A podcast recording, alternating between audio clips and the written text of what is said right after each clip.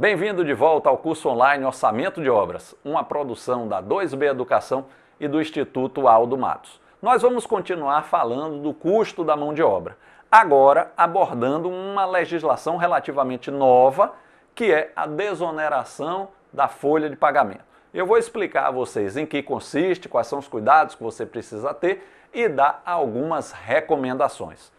É, como nós, nós estávamos vendo, é, só a fins de recapitulação, nós vimos que para o orçamentista atribuir um custo horário a um pedreiro, um pintor, um ajudante, ele precisava ter a hora base, proveniente lá da Convenção Coletiva do Trabalho, e sobre ela incidir os encargos sociais, que na aula passada eu mostrei que ficavam ali na faixa de 130%, certo? Então, a hora base majorada dos encargos, nós teríamos a hora completa do homem. Da forma como eu aprendi, era assim que funcionavam os orçamentos. Mas hoje em dia, com essa nova legislação da desoneração, a construtora pode optar por dois regimes. É o que eu vou explicar agora. Então, o objetivo da aula de hoje é mostrar o que significa a desoneração da folha de pagamento e como ela afeta aquele percentual de encargos sociais que nós havíamos calculado. Então, o que será abordado na aula é a desoneração, quais são as suas características, o conceito de desoneração, qual é o seu propósito e o que é esse tributo que essa regra aí da desoneração cria, o chamado CPRB, que é a contribuição previdenciária sobre a receita bruta. Vamos em frente, que a gente vai aos poucos e você vai entender. Aquela tabela, como nós havíamos visto, trazia no grupo A dos encargos sociais, o primeiro item lá era o INSS, que é a Previdência Social. Tradicionalmente, por décadas a fio, o INSS sempre foi 20% sobre a folha de pagamento. E assim é que estava na aula passada, quando nós vimos os encargos sociais puros, vamos dizer assim. Ele estava aparecendo como 20% sobre a folha de pagamento. No entanto, alguns anos atrás, o governo achou que havia por bem de tirar essa incidência da contribuição previdenciária da folha de pagamento e fazer uma incidência sobre a fatura, sobre a nota que a construtora emitia. Isso porque havia uma crença do governo de que a construção tinha muita informalidade na contratação dos, dos operários e que com isso o governo deixava de arrecadar esses 20% aí sobre a folha. Porque tinha gente que era contratada sem, sem, sem contrato, tinha gente que era é, é, é, é serviço informal, etc. No começo, essa regra era opta, era obrigatória para todas as construtoras, aderir ao regime de desoneração. Agora, mais recentemente, isso passou a ser opcional. Mas o que vem a ser a desoneração? A desoneração, como eu estava dizendo, é deixa-se de cobrar o INSS sobre a folha e a previdência. Esse INSS some esse nomezinho e passa a virar e, passa a ser CPRB, vira CPRB 4,5% sobre o faturamento. Então, a construtora pode optar. É o regime tradicional? Então seria 20% sobre a folha de pagamento. Não, eu prefiro aderir à desoneração. Então, nesse caso, não tem mais o INSS sobre a folha, o que faz com que o encargo diminua e, em contrapartida, cobra-se 4,5% sobre o faturamento, sobre a emissão da nota.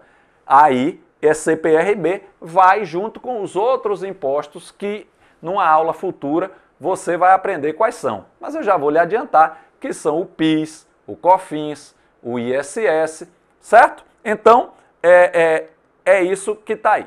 Vamos só recapitular o nome do imposto, do tributo é Contribuição Previdenciária sobre a Receita Bruta, mais conhecida pelas quatro letrinhas CPRB, e é, ela é uma opção da construtora, certo? Note que essa opção não é feita obra a obra, é a construtora que opta.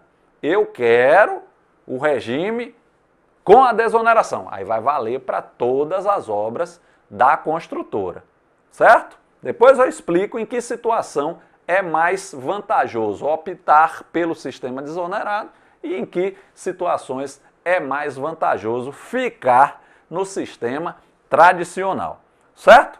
Bom, vamos então dar uma olhada aqui na tabela tradicional dos, dos é, encargos sociais. Nesse caso aqui da desoneração, aquele INSS eu pintei de amarelo ali, porque ele já não entra na conta.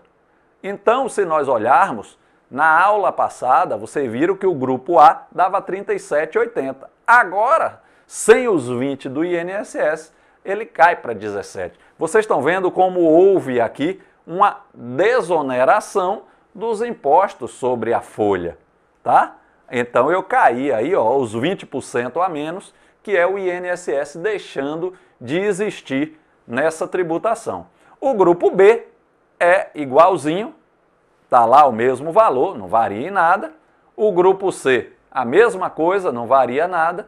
E o grupo D tem uma singela variação, já que ele é aquele encontro de contas entre o grupo A e o B e o C. Como eu mexi no A, então naturalmente tem alguma repercussão ali. Então, fazendo uma comparação, a que valores nós chegamos? Vamos dar uma olhada. Lembra lá dos 132% da aula passada no sistema desonerado, ou, no sistema sem a desoneração? Aqui agora, com a desoneração, nós caímos aí para 102. Veja que dá uma diferença de 30. Embora a desoneração do INSS, o INSS sozinho seja 20, mas como o grupo D tem aquele, aquelas incidências cruzadas, dá no total aí uma queda de 30 pontos percentuais. Agora veja, essa desoneração, na verdade esse nome é um pouco falacioso, porque o que está havendo aqui é apenas a troca de onde o leão está mordendo, né? No caso tradicional, era 20% sobre a folha. Agora, não é que tenha sumido isso. Ele vira 4,5% sobre a, o faturamento. Então, é, é, passando então a figurar como CPRB, Contribuição Previdenciária, sobre a Receita Bruta.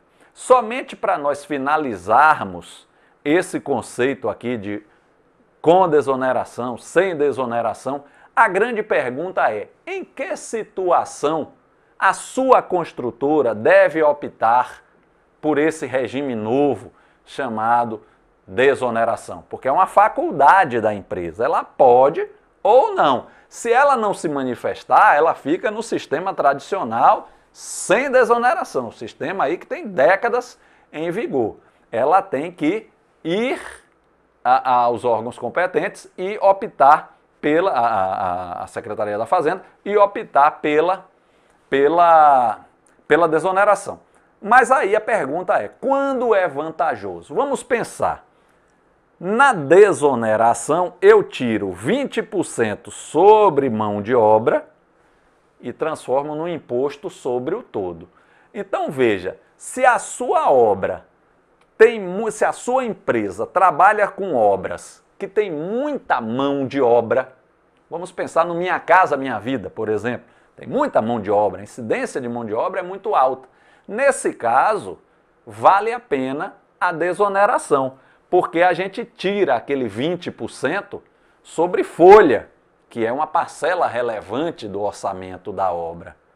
Certo? Nesse caso, é vantajoso optar pelo sistema da desoneração. Agora, se a sua empresa é, por exemplo, uma empresa de terraplenagem e pavimentação, em que mão de obra é uma parcela relativamente pequena da obra, 20%, 15%, 10%, 25%, nesse caso não vale a pena. Por quê? Porque o 20% sobre a mão de obra, como a mão de obra é percentualmente baixa, representa menos do que é, os 4,5% lá sobre o todo. Então, a gente pode teorizar essa conclusão dessa maneira aqui. Só é vantajoso optar por esse regime da desoneração se o tipo de obra que você faz é, é, é, é tem uma característica de uma intensa, de um intenso consumo de mão de obra. Há alguns estudos que eu fiz aí mostram que é na faixa de 40%. Se seu orçamento tem menos do que isso de mão de obra, fique quieto, não adira ao regime de é, desoneração. Se for mais do que isso, é uma boa. Lembrando que você mexe aqui nos encargos sociais com a desoneração, os encargos sociais baixam, o custo da mão de obra baixa, mas por outro lado, lá quando a gente for virar de custo para venda, quando a gente for colocar os, os, os impostos que incidem sobre a fatura, eu tenho que computar os 4,5. Então eu diminuo o custo direto e vou lá na frente aumentar o BDI, que a gente ainda não sabe o que é, mas que você vai aprender numa das aulas que estão aí por vir. Certo? Espero que o assunto tenha ficado claro para você. Esse é o curso online Orçamento de Obras, uma produção da 2B Educação e do Instituto Aldo Matos.